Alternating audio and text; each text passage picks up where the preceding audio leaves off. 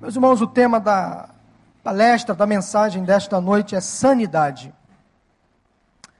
Você já com certeza ouviu falar neste termo, neste nome, faz parte do livro que é adotado aqui no Celebrando a Recuperação.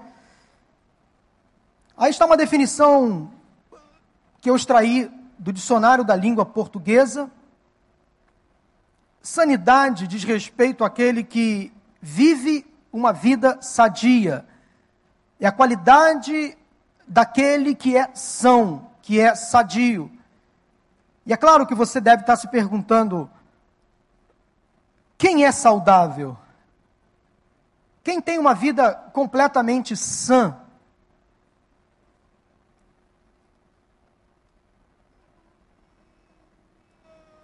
Passa aí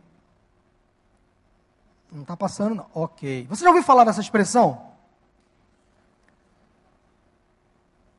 Mensana incorpore sano. É uma expressão latina, uma expressão muito conhecida. É um provérbio latino. E essa expressão foi derivada de um poema escrito há muitos anos atrás, há muitos anos antes de Cristo, por um poeta romano chamado Juvenal.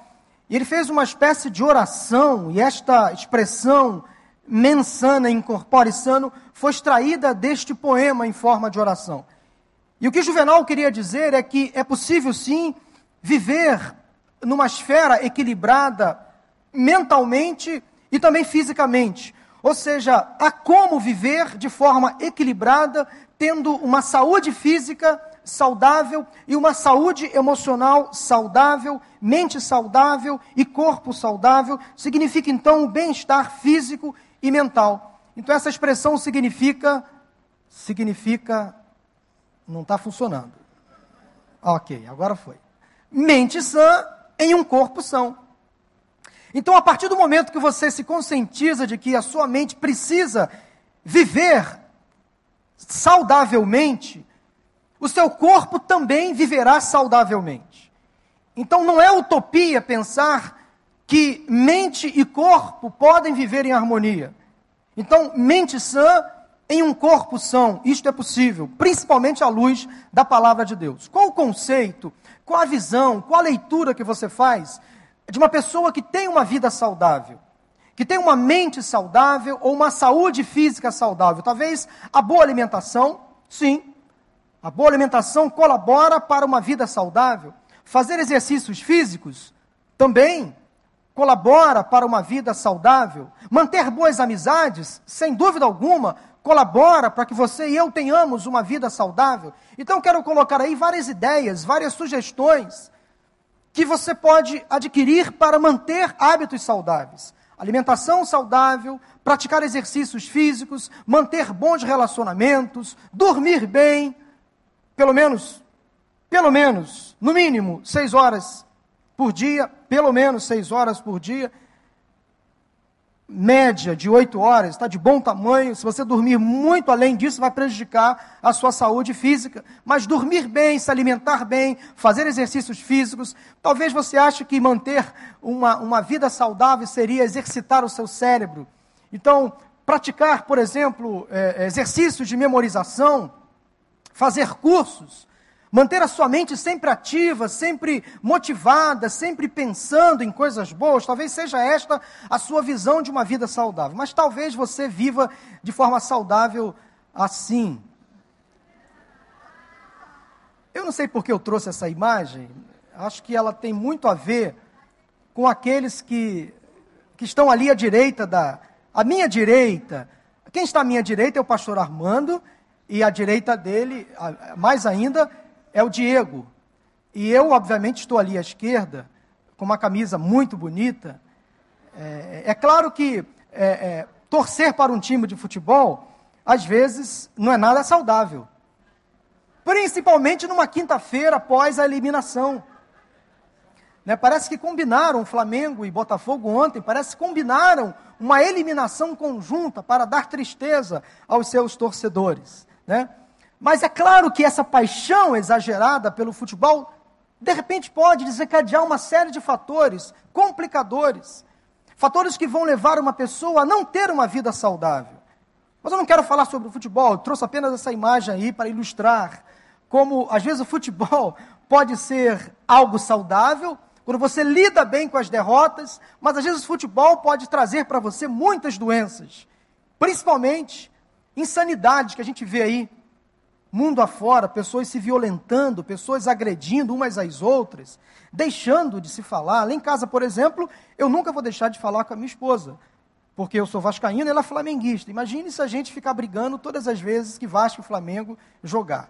Domingo, domingo que vem, inclusive, vai ser a final do campeonato. Eu espero, no final do jogo, estar muito bem, muito tranquilo, né, pastor Miquel? Tomara que as coisas acabem bem para a gente dessa vez. A gente está orando para que Deus haja com favor e graça, para que o domingo seja um dia muito feliz para a grande nação vascaína. Mas não vou falar sobre o futebol. Gente, à luz do livro do Celebrando a Recuperação, sanidade, então, o que, que é? Vamos ler juntos? A plenitude da mente e a tomada de decisões buscando, baseando-se na verdade. Vamos repetir? A plenitude da mente e a tomada de decisões. Sanidade está baseada então no princípio número 2.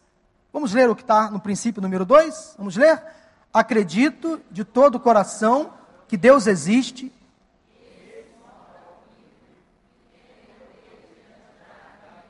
Esse princípio está baseado na bem-aventurança, felizes as pessoas que choram, pois Deus os consolará. E o passo número dois, vamos ler juntos? Acreditamos que um poder superior.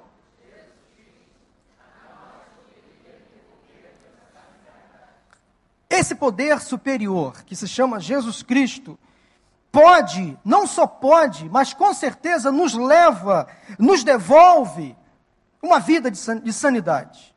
Jesus em nós nos faz viver uma vida sã, sadia, saudável. Em Cristo nós temos plenitude de vida. Apesar de vivermos as dificuldades da vida, os problemas do mundo moderno, mas quando entregamos inteiramente a nossa vida a Jesus Cristo, confiamos nele mesmo com os problemas, nós enfrentamos sim lutas e dificuldades o tempo todo, todos os dias, mas na presença de Cristo, Ele sim nos devolve uma vida sã, uma vida saudável, uma vida plena. Vamos ler juntos o versículo que está aí, Filipenses 2,13. Pois é Deus quem efetua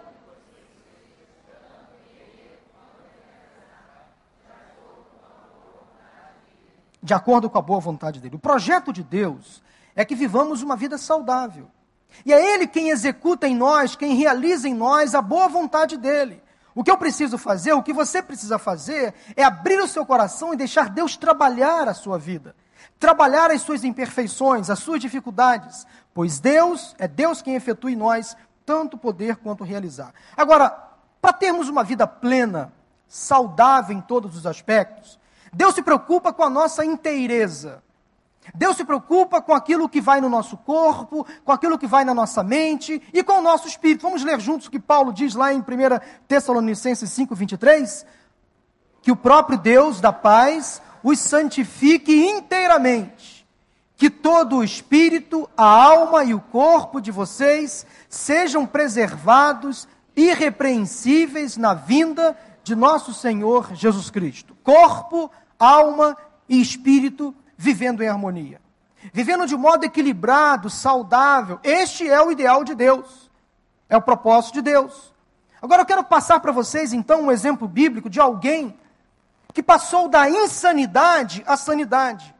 De uma pessoa que pôde realmente experimentar esses extremos da vida. Lá em, no Evangelho de Marcos, no capítulo 5, nós temos a história de um homem. Vamos ler os dois primeiros versículos dessa história, que eu vou contar para vocês daqui a pouco, vamos ler juntos.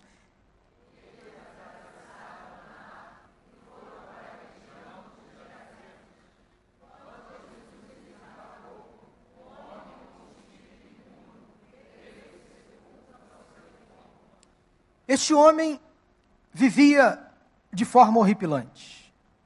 Uma vida insana terrivelmente ocupado por uma legião de demônios. Jesus tinha acabado de chegar a uma terra chamada Gadar, ou a terra dos Gerazenos, e ao desembarcar com seus discípulos encontrou uma criatura horripilante. Um homem que vivia preso nos sepulcros, se alimentava de defuntos, uma criatura horrível. Ninguém conseguia ficar perto daquele homem, possesso por uma legião de demônios. Aquele homem então chegou a um estado completamente miserável, deplorável para uma criatura de Deus. Diz o texto de Marcos capítulo 5 que Jesus encontrou então aquele homem possesso por uma legião, e quando Jesus chega a Gadar, na companhia dos seus discípulos, aquele homem possesso vai ao encontro de Jesus, e os discípulos passam a ter medo daquele homem. Tamanha a, a, a dificuldade, tamanha doença que ele se encontrava. Doença emocional que gerou uma doença espiritual. O texto conta que aquele homem vivia em Gadar. Gadar, para quem não conhece, naquela época era um lugar horripilante. Ninguém gostaria, ninguém, ninguém tinha interesse em morar em Gadar. A palavra Gadar significa habitação dos que foram expulsos. Apenas uma pequena população gentia morava em Gadar. E para piorar, os poucos moradores de Gadar criavam porcos. Já pensou no pior lugar do mundo? Você já ouviu falar naquela expressão onde Judas perdeu as botas? Aquele lugar que é muito longe, muito distante, quase não tem acesso. Ninguém gosta de passar por ali, é um lugar feio, sem estrutura alguma. Pois é, Gadar era mil vezes pior. Desse local horrível que você está imaginando desse local desprovido de todas as coisas que você está imaginando. Gadar não era lugar para alguém estar. Ninguém gostava de morar em Gadar, mas havia lá um homem que foi se refugiar neste lugar que se chamava habitação dos que foram expulsos. Era considerada Gadar a antessala do inferno, o pior lugar para uma pessoa estar, para alguém morar. Gadar era terra de ninguém, Gadar era lugar de pavor, de medo, de escuridão. Este homem saiu de sua casa, abandonou a sua família e foi morar isoladamente nos sepulcros. Ali havia um cemitério. Gente morta. Aquele lugar respirava tristeza, decepção, angústia. Era um lugar fúnebre. Pois é, este homem foi morar nesse lugar. Ele vivia se violentando. Diz o texto que ele era amarrado em correntes e as possessões, ou melhor, a possessão demoníaca sobre ele era tão forte, tão intensa, que as correntes não conseguiam prendê-lo. Vivia nos sepulcros, não se barbeava, não se limpava. Era um homem completamente esquecido pela sociedade. Vivia muito mal. A sua estrutura física, emocional era a pior possível. Você encontra aí um breve parecer, uma, um, um breve relato de como era a vida daquele homem que morava em Gadar. Ele estava completamente distante da sociedade, completamente distante de Deus, completamente distante de tudo e de todos. É nessa situação que este homem vivia. Perceba bem o histórico deste homem. O que esperar de uma pessoa que vivia desse jeito? dessa maneira? O que esperar de alguém completamente deplorável? O que esperar de alguém assim? Será que há solução para alguém que vive assim? Será que há jeito para alguém que vive dessa forma? Quem sabe você entrou aqui nesta noite se comparando a este homem, vivendo situações semelhantes a este homem do texto. Sua vida não tem mais sentido. Você se isola. Você vive se violentando. Você se alimenta mal, você dorme mal. Você não consegue mais cuidar da sua saúde física, nem da sua saúde emocional. Vive mais como um objeto. Há muitas pessoas que vivem como este homem. Vão fazendo concessões ao mal, concessões, concessões vão abrindo brechas na vida espiritual e o inimigo vai se infiltrando, vai invadindo a mente, vai povoando a mente, o coração. E quando essa pessoa menos imagina, ela está completamente dominada pelas forças malignas. Distante da casa de Deus, distante da família. Os seus negócios começam a ruir. Os seus projetos começam a desabar. Nada dá certo. Vou dizer uma coisa para você. Satanás existe. Se você não crê, eu quero lhe afirmar que Satanás existe sim. E ele vem para matar, roubar e destruir. Você não precisa ter medo de Satanás. Você precisa conhecê-lo, e conhecendo Satanás, você conhece as suas estratégias. Conhece as ferramentas que ele usa para atingir o ser humano, para afastar as pessoas do centro da vontade de Deus. Existe sim uma luta espiritual sendo travada, há uma batalha espiritual sendo travada, tentando tirar você do centro da vontade de Deus. E se você conseguir entrar na, na, nessa esfera maligna, você vai ser derrotado, você vai ser consumido, ele vai destruir a sua vida, a sua família, os seus negócios, o seu futuro será arruinado. Com Satanás não tem negociação. Ele não joga limpo, ele joga sempre pesado. E se você der a mínima brecha, ele é sutil, ele é sagaz. Ele vai destruir você vai destruir a sua família, vai destruir os seus planos. Deixou-me viver assim. Não sabemos as razões, mas ele foi, ele foi abrindo concessões, abrindo brechas, Satanás foi entrando na sua vida, e diz o texto que uma legião de demônios, uma legião de demônios, sabe o que é isso? Seis mil demônios atormentavam este homem.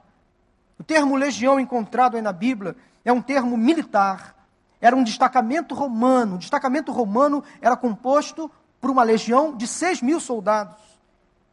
Então, se um demônio é capaz de arruinar a vida de uma pessoa, 6 mil faz estrago muito pior. Mas se por um lado Satanás vem para matar, roubar e destruir, por um outro lado, você não pode considerar-se sozinho. Há um herói com H maiúsculo. Alguém que se coloca à sua frente para impedir que as forças do mal entrem na sua vida, na sua família. Este homem poderoso se chama Jesus Cristo. E ele um dia pisou na cabeça de Satanás. Sabe o que é isso? Satanás não tem poder sobre a sua vida se você entregar toda a sua vida nas mãos de Jesus Cristo, o Todo-Poderoso, Deus é o Shaddai. Ele sim, Jesus, vem se opor às obras malignas. E se Satanás vem para matar, roubar e destruir, Jesus Cristo vem para dar vida, vida eterna, vida plena. Ele é o caminho, a verdade e a vida. Quem vem a Ele, de modo algum, Ele lança fora. Tem vida eterna, tem a salvação da alma. Vive uma vida sã, saudável, sadia, sem impedimento algum. O homem do texto estava completamente desajustado. Ele sofria desajustes em pelo menos três áreas da vida, não se relacionava bem consigo mesmo, não se amava, feria-se com pedras, violentava-se, gritava histericamente pelos túmulos, uma aparência horrível, agia contra a própria natureza, constantemente fora de si, despersonalizado, descaracterizado. Ele não era ele mesmo, estava sempre possuído não se relacionava com o próximo, não se relacionava com a sua família, vivia sozinho, longe do convívio dos seus familiares. Se era casado, nós não sabemos. Acabou com o casamento. Se era solteiro, não sabemos. Acabou com a vida dos seus pais. Não se relacionava com o próximo, não se relacionava com a sociedade, não podia viver como cidadão comum, não conseguia andar pelas ruas conscientemente.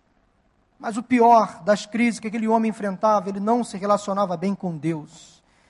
Sua condição de vida miserável era humilhante para uma criatura de Deus. Então ele buscou o isolamento e a terrível solidão da caverna na companhia de Satanás.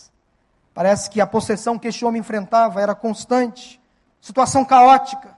Vivia no extremo, no pior extremo da miséria espiritual sua mente, seu corpo, sua vida, foram sendo impiedosamente invadidos por uma legião de espíritos imundos.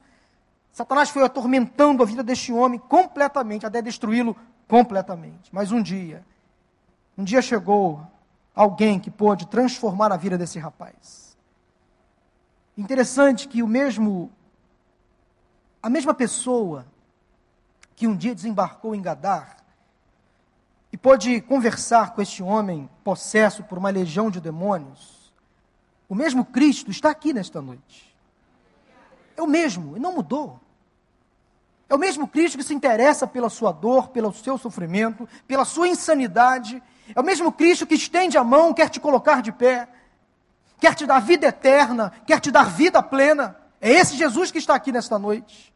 Vamos ler juntos o versículo que está impresso aí. Deus é o nosso refúgio e a nossa fortaleza, auxílio sempre presente na adversidade. Salmo 46, 1. Próximo versículo, vamos ler juntos. O meu corpo e o meu coração poderão fraquejar, mas Deus é a força, meu coração e a minha. Isso é para você, viu? Você precisa crer nisso, é palavra de Deus. Você pode até enfrentar momentos de turbulência, de dificuldade, mas Deus está ao seu lado. Você precisa crer nessa verdade. Bíblia não é um livro de conto de fadas, não é um livro de fantasias, é a palavra de Deus viva, eficaz, que faz a diferença, que traz transformação, que faz o morto ressuscitar, que liberta o cativo, que traz cura ao enfermo. É palavra de Deus, você pode crer nisso. Vamos ler esse versículo que está escrito aí. Bendito seja o Senhor, Deus, nosso Salvador, que cada dia suporta as nossas cargas. O nosso Deus é um Deus que salva, Ele é o soberano, Ele é o Senhor que nos livra da morte. Amém? Amém. Isso aí, é isso mesmo. Eu creio. É palavra de Deus. Vamos ler mais esse versículo? Não sobreveio a vocês tentação que não fosse comum aos homens. E Deus é fiel. Ele não permitirá que vocês sejam tentados além do que podem suportar. Mas quando forem tentados, Ele mesmo lhes providenciará um escape para que o possam suportar. Tentados, oprimidos, todos aqui podem ser possuídos por Satanás, só podem ser aqueles que ainda não têm Jesus Cristo no seu coração como seu Senhor e Salvador. Eu vou repetir o que eu disse. Isso é doutrina. Tentados e oprimidos, todos aqui podem ser. Mas possuídos por Satanás, só aqueles que não têm Jesus Cristo no seu coração como seu Senhor e Salvador.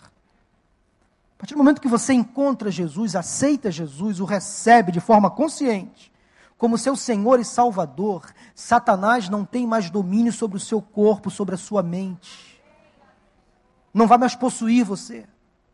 Não vai mais te descaracterizar. Não vai mais te despersonalizar. Ele não tem esse poder. Porque o templo do Espírito Santo passa a ser você. É impossível Satanás habitar num corpo que possui o Espírito Santo. É impossível. Pastor, crente fica endemoniado? Não, não fica. Crente não fica endemoniado. Crente que tem o Espírito Santo, que se converteu, não fica endemoniado. O crente pode ser tentado, sim. O crente pode ser oprimido também. Pressão maligna, pressão contra a mente, pressão contra a família, pressão contra a saúde emocional, sim. Todos nós podemos passar por opressões espirituais, por tentações malignas. Mas entenda que a Bíblia diz, lá em 1 João capítulo 5, o maligno não toca naqueles que são salvos e remidos pelo sangue de Jesus. O maligno não toca. Isso é verdade bíblica, eu preciso crer, você precisa crer nisso. É importante você perceber. Da insanidade à sanidade. A vida daquele homem tomou um novo rumo a partir do momento que Jesus teve o um encontro com ele. Ele teve um encontro com Jesus. Lá no versículo 15 de Marcos, capítulo 5, nós encontramos então o exato momento que a vida deste homem é transformada. Jesus expulsa a legião de demônios Aquela legião de demônios entra numa, numa manada de porcos, os porcos se precipitam de espinhadeiro abaixo. Então aquele homem é encontrado completamente diferente. Vamos ler o texto bíblico do versículo 15 de Marcos 5?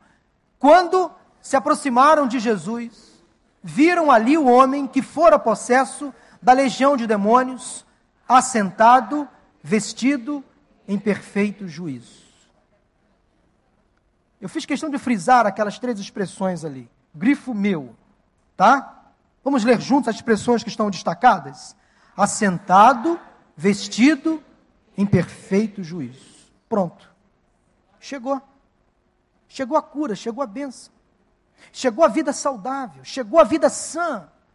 Aquele homem antes, completamente desfigurado, possesso por uma legião de demônios, agora irreconhecível. A ponto dos discípulos passarem a ter medo, com temor. O que está acontecendo? Que Deus é esse que faz uma libertação desta natureza? A gente, às vezes, como pastor, pastor Tiago, pastor Miquel, pastor Daniel, nós lidamos no nosso ministério pastoral com pessoas que passam por possessões demoníacas. E é, é, é triste você ver a, a, uma criatura de Deus chegar à situação que chega. O sofrimento que Satanás causa, a dor, o semblante da pessoa fica completamente desfigurado, acabado. E quando essa pessoa luta contra esse, esse processo, porque a, possessão não acontece de um dia para o outro. A pessoa possuída por Satanás vai abrindo brechas e brechas e brechas, até o inimigo invadir completamente a sua alma, o seu psique as suas emoções, a sua vontade. Mas quando essa pessoa conscientemente entrega a sua vida a Jesus e entrega a sua vida a Jesus e confessa como Senhor e Salvador, ela precisa passar por um processo de libertação. E quando acontece essa libertação, é impressionante a mudança facial. É impressionante. A mudança visual, a mudança da fala, do comportamento, é outra pessoa. Tivemos um caso recente aqui na igreja. Recente. De uma mulher possessa por Satanás. Mas quando ela deu um ponto final nas amarras do passado, quando ela ratificou a sua decisão ao lado de Jesus Cristo, ela voltou à noite completamente diferente. Aquele semblante acabado, destruído, ela voltou outra pessoa. Eu confesso que eu não a reconheci. É isso mesmo que Jesus faz. A gente não reconhece quando uma pessoa aceita Jesus. Ela passa a andar em novidade de vida. Este homem então saiu da insanidade para uma vida sã. Esse foi o momento da cura, da libertação. Ele ficou ali completamente diferente. É o que Jesus faz. Vamos ler juntos. Mas onde aumentou o pecado, transbordou a graça, a fim de que, assim como o pecado reinou na morte, também a graça reine pela justiça para conceder vida eterna mediante Jesus Cristo, nosso Senhor. Amém? Da insanidade à sanidade. Aquele homem agora liberto, restaurado, com a sua vida tranquila, ele demonstra um desejo muito coerente. Ele demonstra um desejo muito lógico Diz o texto que ele desejou seguir a Jesus. Pediu que o, o seguisse, Senhor, eu quero agora estar ao teu lado. Mas o que está escrito aí, vamos ler juntos. Quando Jesus estava entrando no barco, o homem que estivera endemoniado suplicava-lhe que o deixasse ir com ele. Jesus não o permitiu, mas disse: Vá para casa, para a sua família e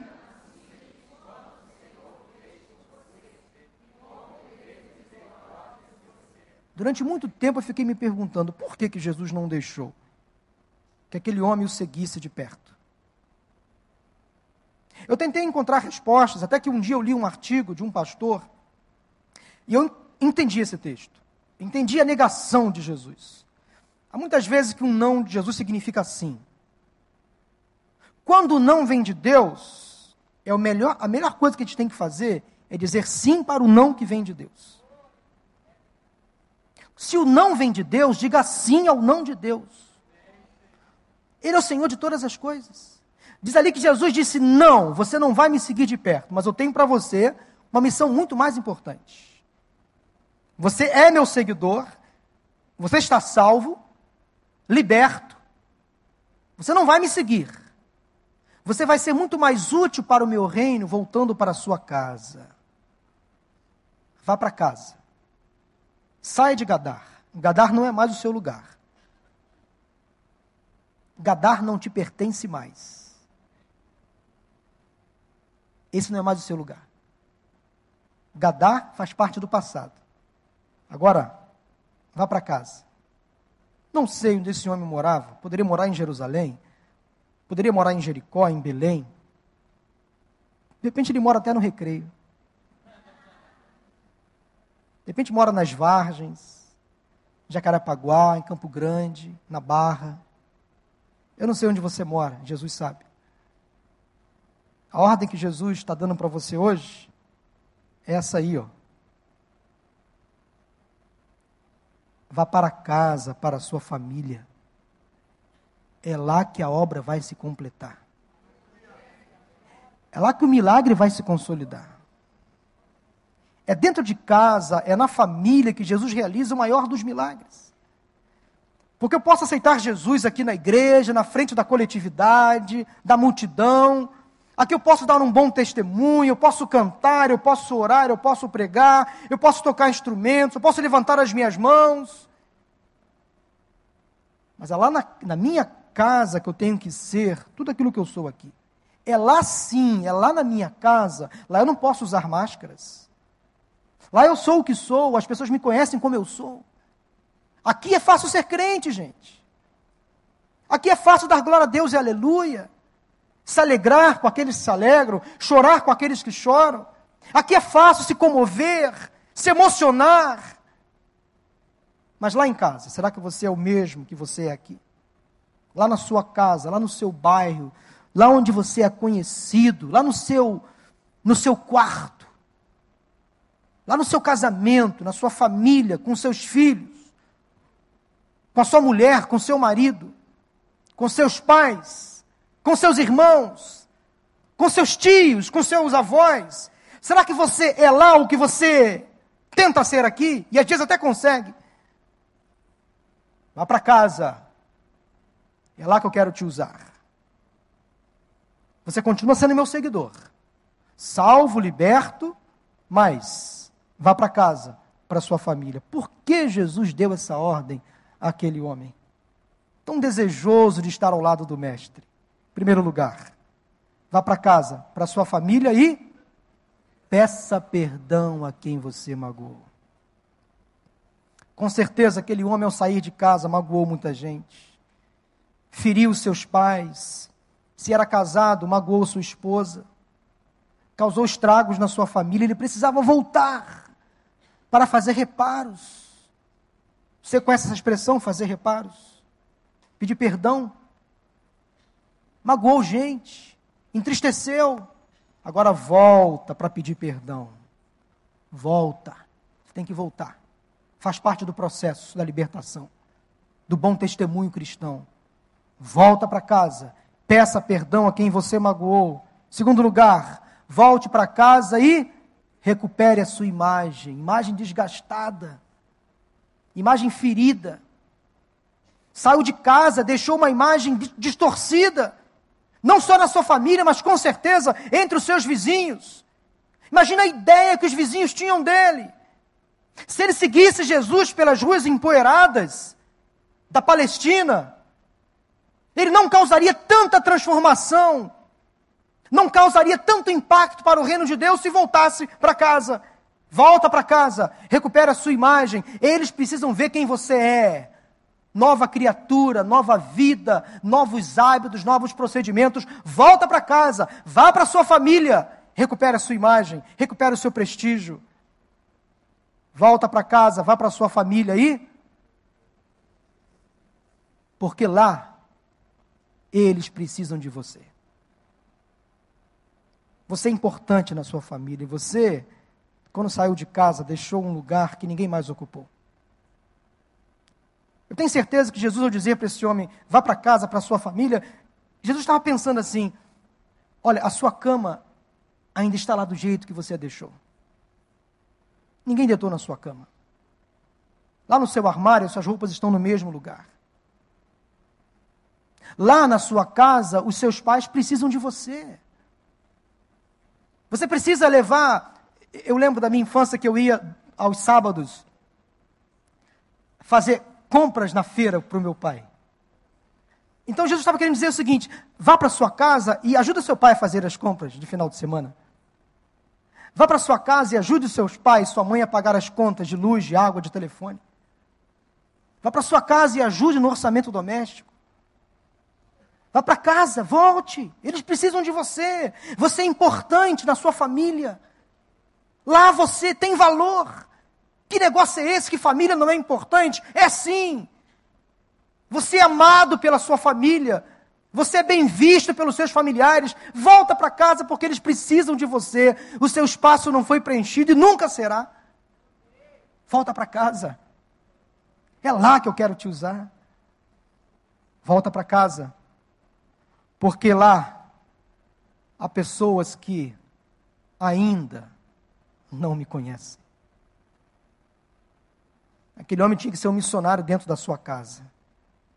Então, Jesus, ao mandar ele voltar para casa, Jesus queria dizer o seguinte: volta, porque lá tem pessoas que ainda não me conhecem e você vai ser o meu porta-voz.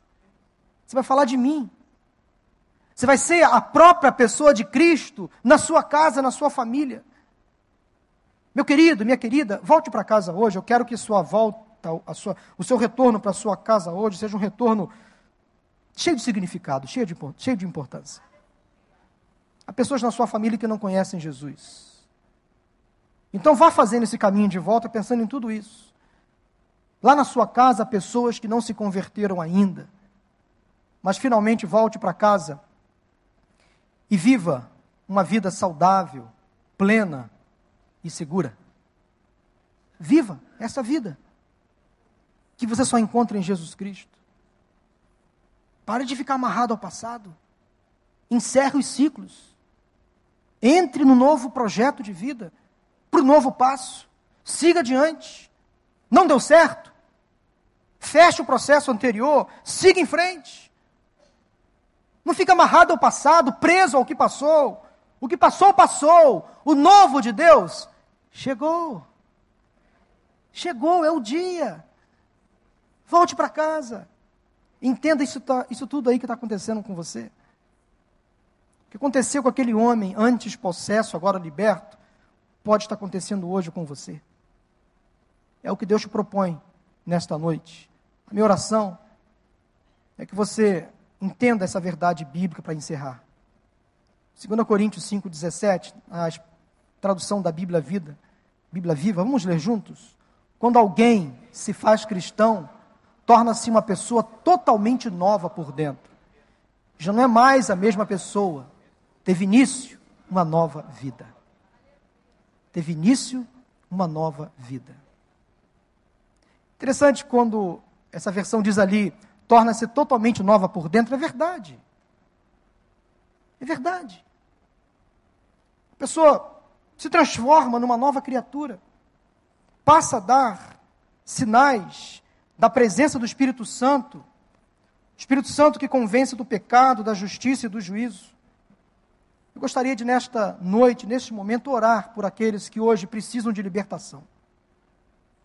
Deus colocou um desejo no meu coração de orar hoje, encerrando, Pastor Daniel, este culto, essa mensagem, por pessoas que precisam de libertação.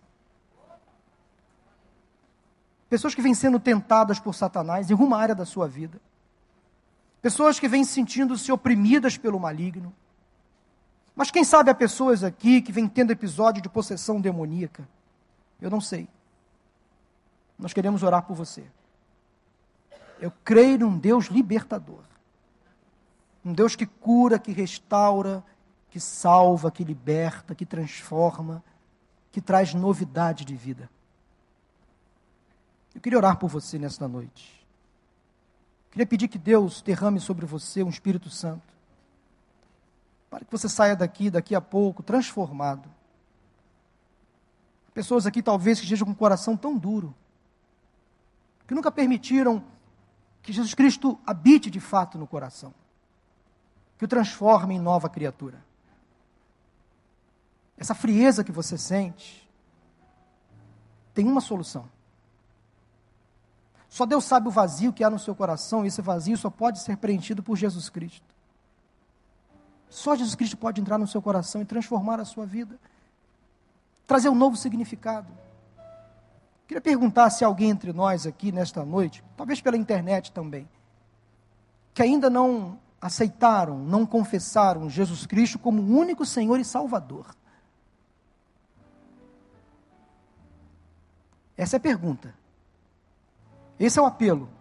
Este é o desafio.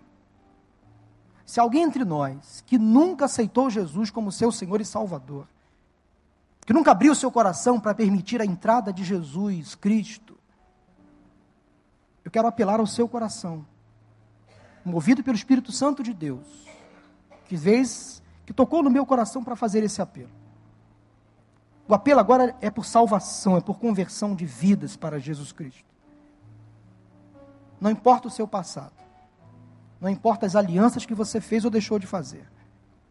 Mas se você não tem a certeza da sua salvação, se você não entregou a sua vida a Jesus Cristo, hoje é o dia. E diz a palavra: ao ouvirdes a voz do Senhor, não endureçais o vosso coração. Ceda a voz do Espírito Santo de Deus. Se alguém entre nós, nesta noite, que deseja tomar essa decisão, há muitos orando por você agora. Quero convidar você a levantar a sua mão dizendo, pastor, ore por mim. Eu entrego hoje a minha vida a Jesus Cristo. Levante a sua mão. Deus abençoe. Mais alguém? Deus abençoe, Deus abençoe. Pode levantar a mão. Mais alguém? Deus abençoe, moço. Deus abençoe. Pode levantar a mão dizendo: Deus abençoe. Deus abençoe. Amém. Deus abençoe. Deus abençoe. Deus abençoe. Há mais alguém? Levante a sua mão. Deus abençoe, Deus abençoe, Deus abençoe. Levanta sua mão assim, dizendo: Pastor, ore por mim. Eu entrego a minha vida a Cristo. Eu confesso Ele como meu único Senhor e Salvador. Deus abençoe. Não vou mais servir ao diabo, não vou mais servir a Satanás. Deus abençoe. A minha vida é de Jesus. Deus abençoe, moço. Há mais alguém? Levante a sua mão. Deus abençoe, moça. Faça assim. Há mais pessoas aqui que eu sei. Deus abençoe. Há mais alguém? Levante a sua mão em nome de Jesus. Deus abençoe, moço.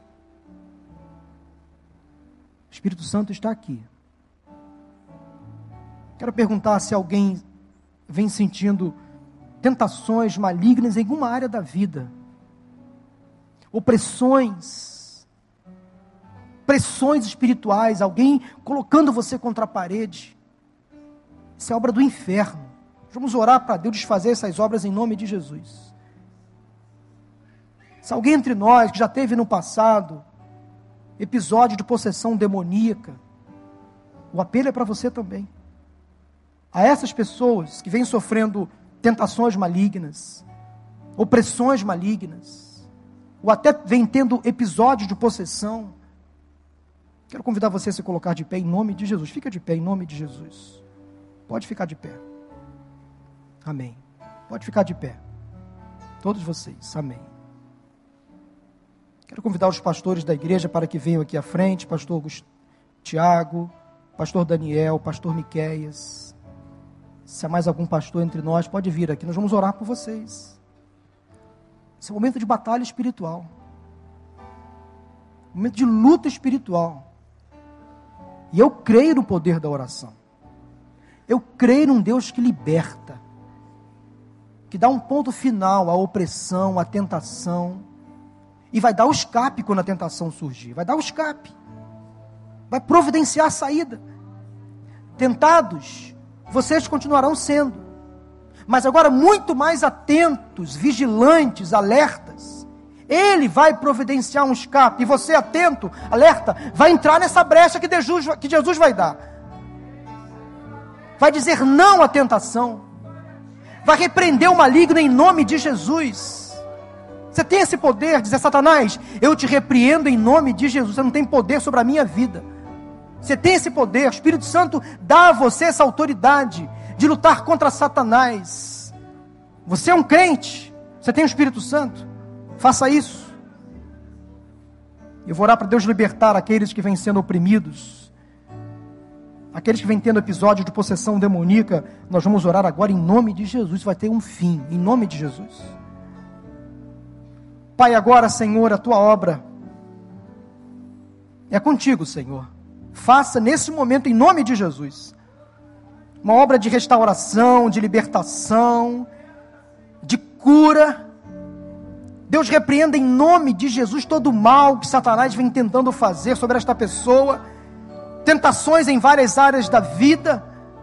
Ó oh Deus, que quando o escape surgir, esta pessoa perceba que é uma sinalização do Espírito Santo de Deus que este crente, que esta pessoa aprenda a dizer não às tentações e sim a Jesus Cristo. Deus, livra cada uma delas de opressões malignas. Quebra, Senhor, cadeias. Livra, Senhor, cada pessoa aqui de amarras satânicas. Liberta os cativos e oprimidos. Deus, e se alguém entre nós que ainda não confessou Jesus como seu Senhor e Salvador está fazendo isso agora, que elas sejam batizadas com teu Santo Espírito, Deus. Que o inimigo não tenha mais poder algum sobre suas vidas. Nós repreendemos toda ação maligna em nome de Jesus. E dizer, ó Deus, que Satanás não tem mais poder, autoridade sobre a vida desta pessoa. Antes, tendo episódio de possessão demoníaca, mas agora libertas em nome de Jesus. Que esta pessoa agora confesse Jesus Cristo como seu único e eterno Salvador pessoal. Satanás saia em nome de Jesus. Que não tenha mais poder, autoridade alguma sobre a mente desta pessoa, sobre o corpo desta pessoa. Nós declaramos, Pai, pela tua palavra, pelo poder que há no sangue, no nome de Jesus Cristo. Que essas pessoas que se colocaram de pé, que se manifestaram, estão recebendo agora a cura, o milagre, a restauração, a libertação de suas almas. Mas principalmente, ó Deus, aquelas que se manifestaram antes, no primeiro apelo estão sendo agora alcançadas pela graça salvadora de Cristo Jesus. Obrigado, Deus, por esta oportunidade, por este culto. Continue falando aos nossos corações agora nos grupos de partilha. Oramos em nome de Jesus. Amém. Todos fiquem de pé, por favor. Dê um abraço aí na pessoa que está ao seu lado. Deus a todos abençoe.